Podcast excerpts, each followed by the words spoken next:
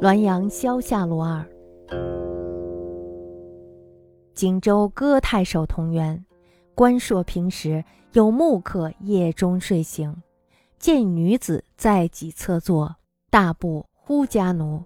女子摇手曰吾居此久矣君不见尔今偶避不及何惊骇乃尔木客忽一急，女子审曰：“果欲惑君，奴岂能救？”拂衣俱起，如微风之震窗纸，穿林而逝。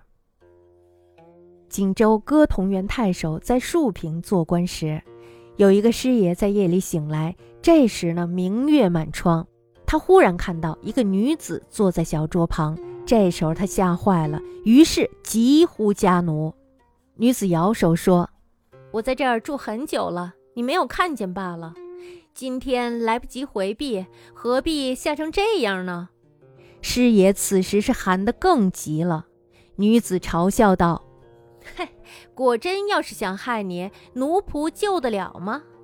说完，一抖衣服站了起来，就像一阵微风震动窗纸一样，渐渐地穿过窗棂，消失不见了。